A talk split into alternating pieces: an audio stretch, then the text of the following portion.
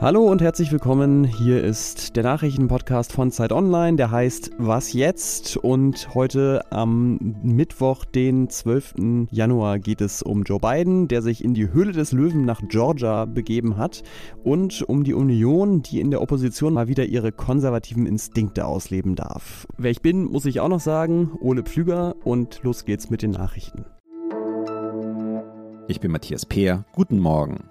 Die Zahl der Coronavirus-Neuinfektionen in Deutschland ist nach Angaben des Robert Koch Instituts auf den höchsten Stand seit Beginn der Pandemie gestiegen.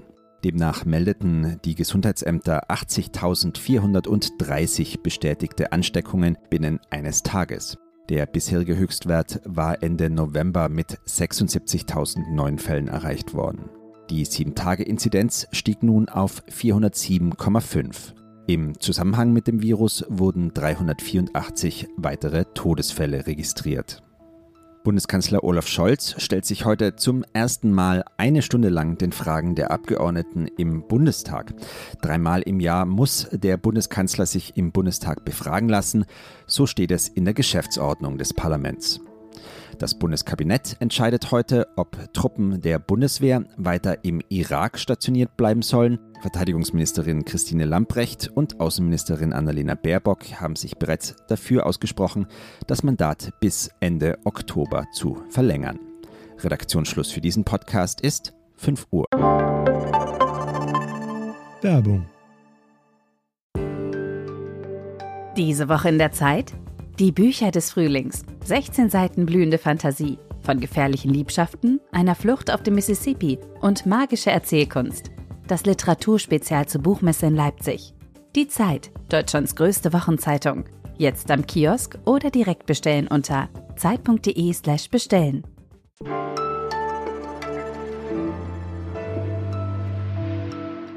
Die neue Bundesregierung und vorneweg FDP-Justizminister Marco Buschmann die wollen eine neue Form der Lebenspartnerschaft einführen. Sie nennen das Eheleid. Und diese Eheleid ist zum Beispiel für Menschen gedacht, die einander zwar nicht lieben, aber trotzdem einander so sehr vertrauen und mögen, dass sie mehr als nur freundschaftlich füreinander einstehen wollen.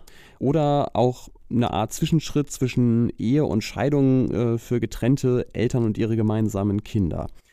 Gar nicht gut findet diese Idee allerdings die Union in der Opposition. Die sieht sich ja traditionell als Hüterin der Mama, Papa, zwei Kinderfamilie und hält äh, das Ganze für nicht zu Ende gedacht.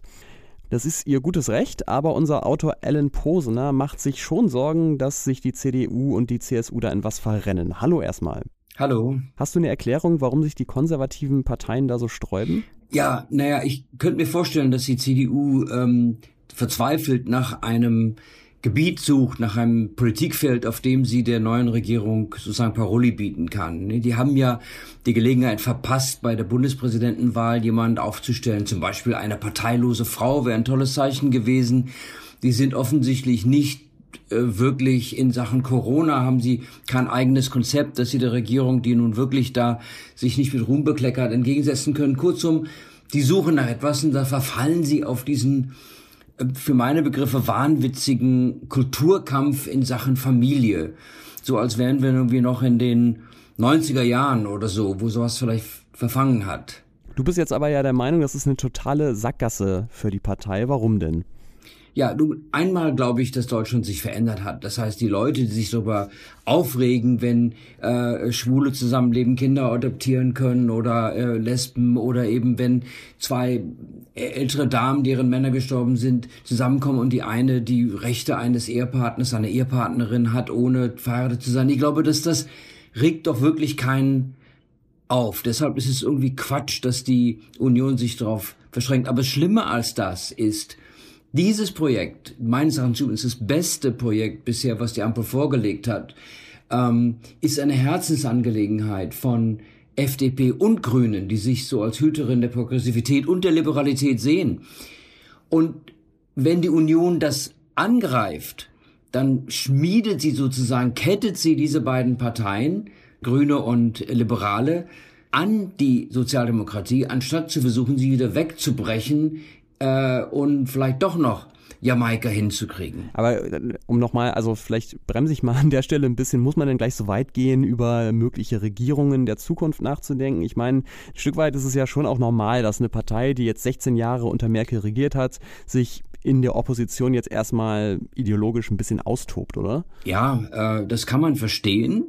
Ähm, und wenn ich zum Beispiel ähm, Sympathisant der Sozialdemokratie wäre oder irgend, da wäre ich natürlich heilfroh, dass sie das tut.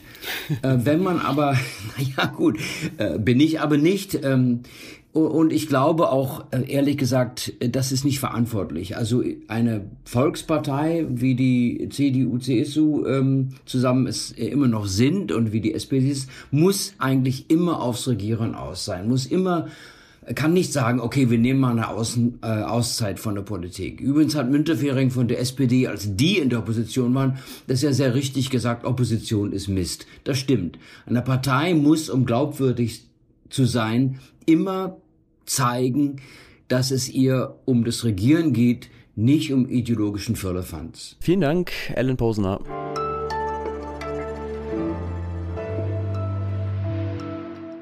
Und sonst so? Als die westlichen Truppen im August aus Afghanistan abgezogen sind, da ging es ja am Flughafen Kabul extrem chaotisch zu, weil viele Afghanen und Afghaninnen das Land verlassen wollten, bevor die Taliban die Kontrolle gewinnen.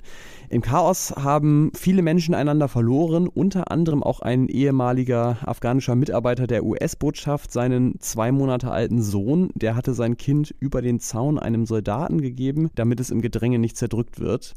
Er hat es dann zwar mit seiner Familie in den Flughafen und in die USA geschafft, aber das Baby ist verschwunden geblieben bis jetzt, denn jetzt haben Medien berichtet, dass ein Taxifahrer das Kind damals im Flughafen gefunden habe und bei sich aufgenommen.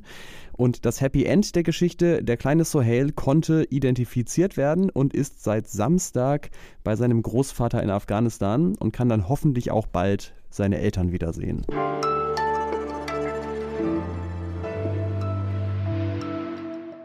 In Deutschland sind wir es ja gewohnt, dass es jetzt keine tagesfüllende Aufgabe ist, seine Stimme bei einer Wahl abzugeben, zumindest wenn man nicht in Berlin wohnt. Bei wichtigen Wahlen in den USA, Sie kennen die Bilder sicher auch, da sieht das häufig anders aus. Gerade in Wahlbezirken, wo vor allem Schwarze wohnen, bilden sich oft lange Schlangen vor den Wahllokalen. Zum Beispiel im Bundesstaat Georgia. Da standen schwarze Wählerinnen und Wähler im Schnitt zuletzt 51 Minuten lang an, manche sogar bis zu 10 Stunden. In Gegenden, wo viele Weiße wohnen, war man hingegen nach ein paar Minuten in der Regel schon wieder raus. Das verzerrt natürlich die Wahlergebnisse und deswegen ringen die Republikaner und die Demokraten um eine Reform des Wahlrechts. Und wie dieser Streit genau aussieht, das bespreche ich jetzt mit unserer Politikredakteurin Johanna Roth. Hi. Hallo Ole. Der Präsident der USA, Joe Biden von den Demokraten, der ist nach Georgia gereist, um dort für seine Vorstellung von einem anderen Wahlrecht zu werben. Warum denn gerade da? Er nennt ja Georgia die Höhle des Löwen oder auch den Ground Zero der unterdrückten Stimmabgabe. Was meint er denn damit? Georgia ist einer der Bundesstaaten, wo diese Unterdrückung vieler Stimmen, insbesondere Stimmen schwarzer WählerInnen, ganz besonders ausgeprägt ist. Das hat zum Teil historische Gründe. Bis 1965 galten ja die sogenannten Jim Crow-Gesetze, die also aus rassistischen Beweggründen schwarze Menschen am Wählen gehindert haben.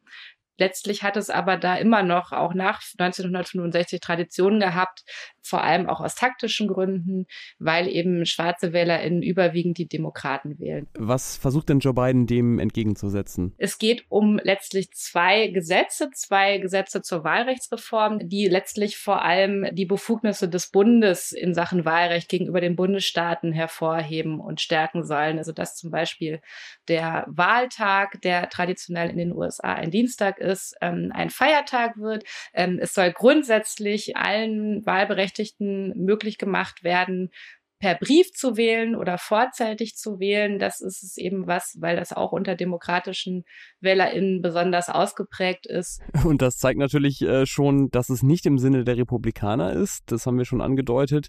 Wie stehen denn die Chancen von beiden, diese Sachen durch den Kongress zu kriegen? Es ist tatsächlich so, dass diese Wahlrechtsreformen, die die Demokraten planen, um eben die Instrumentalisierung des Wahlrechts durch die Republikaner zu verhindern, dass die schon relativ lange feststecken, weil die Republikaner im Senat das blockieren. Ähm, jetzt soll es also mit einer Änderung der Geschäftsordnung des Senats klappen, was ein einigermaßen verzweifelter Schritt ist. Denn natürlich kann so etwas am Ende, auch wenn sich die Mehrheitsverhältnisse ändern, ganz schnell den Demokraten auf die Füße fallen und es bietet natürlich politisch auch Angriffsfläche. Aber man muss natürlich auch sehen, dass die Republikaner in vielen Bundesstaaten eben aktiv versuchen, äh, das Wahlrecht, also ein Grundrecht auszuhöhlen, zu benutzen, um nicht noch einmal eine Wahl gegen die Demokraten zu verlieren. Das ist etwas, was wir eigentlich nur aus Autokratien kennen. Insofern ist es nachvollziehbar, dass die beiden Regierungen eben alle Mittel auffährt, die sie jetzt hat, auch wenn das unter Umständen ein hohes politisches Risiko bedeutet. Vielen Dank, Johanna.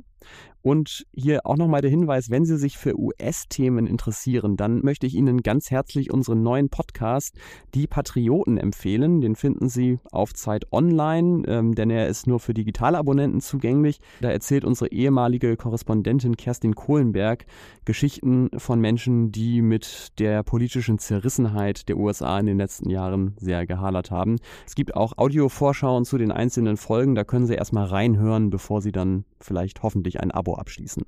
Kostenfrei bleibt natürlich dieser Podcast hier. Was jetzt gibt es auch heute Nachmittag wieder mit einer neuen Folge. Ich bin Ole Pflüger, freue mich wie immer an Mails an wasjetzt.zeit.de. Dankeschön fürs Zuhören und bis zum nächsten Mal.